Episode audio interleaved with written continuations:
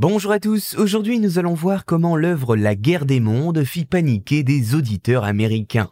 En 1938, Orson Welles, grand réalisateur américain, notamment père du cultissime film Citizen Kane, a réussi un exploit. Faire croire à un grand nombre d'auditeurs américains qu'une véritable invasion martienne avait eu lieu. Oui, ce n'est pas une blague, mais alors, comment s'y est-il pris pour réussir ce tour de force qui contribua à sa célébrité? Eh bien, nous allons voir ça. À la fin des années 30, Orson Welles adaptait et mettait en scène des classiques de la littérature dans une émission intitulée Mercury Theatre on the Air avec une troupe de théâtre. À côté de cela, il souhaite un jour adapter une histoire de science-fiction au format radiophonique et choisit pour ce faire La guerre des mondes de l'écrivain Herbert George Wells. Il va alors commencer à construire une pièce entièrement radiophonique, plus vraie que nature. Dans cette œuvre, on retrouvait alors succession de flashs d'informations, d'interviews et de reportages en direct. Le 30 octobre 1938, dans la soirée, la radio américaine CBS diffuse ce récit radiophonique en direct que tous les auditeurs d'Amérique peuvent alors entendre. En une seule diffusion, le canular va prendre et va faire paniquer toute une partie de l'Amérique qui croit qu'une invasion de martiens est alors en cours. Avec le talent de conteur d'Orson Welles, car il était au micro, beaucoup d'auditeurs ont alors cru qu'il s'agissait de véritables bulletins d'information. En fait, CBS avait eu l'idée astucieuse de programmer une émission de musique comme une soirée habituelle qu'elle interrompait régulièrement pour des flashs spéciaux de plus en plus alarmants, comme par exemple un pour décrire l'arrivée d'un objet volant non identifié dans les airs. Le lendemain, preuve ultime de l'impact de cette petite mise en scène par Orson Welles,